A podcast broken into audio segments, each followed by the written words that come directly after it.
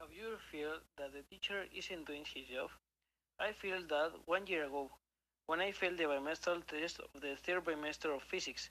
The teacher in that time was called Tippens, or well, we'll call him like that. The problem with him was that he didn't know how to be a teacher.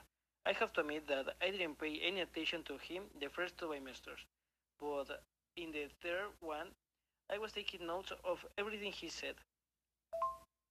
The teacher was the problem and not me.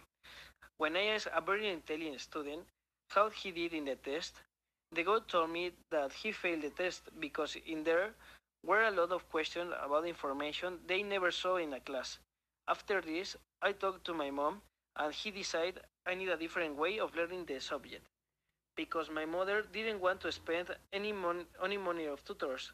I started learning physics like, I don't know, like YouTube or tutorials. This way, I started learning the subject was really good because I surprisingly understand the videos and I had zero doubts.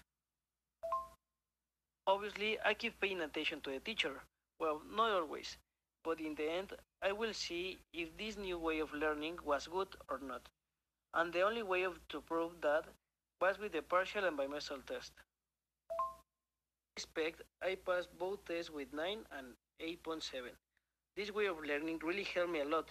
The only cons I could find on this way, the fact that I watching the videos on my phone, so sometimes I could get distracted by WhatsApp message, but apart from that, it is an, an excellent of learning because it's a different approach and the subject and you are wasting zero money, only using the resource of the phone.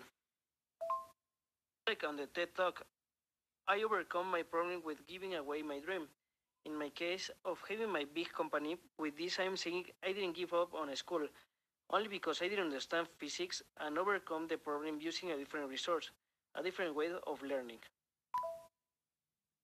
As you can see, not always the teacher will be good and what they are doing, but that doesn't mean that you need to stop paying attention in school.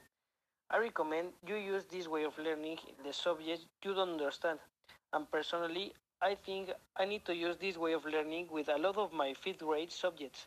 So don't give up and don't be like the other lazy kids.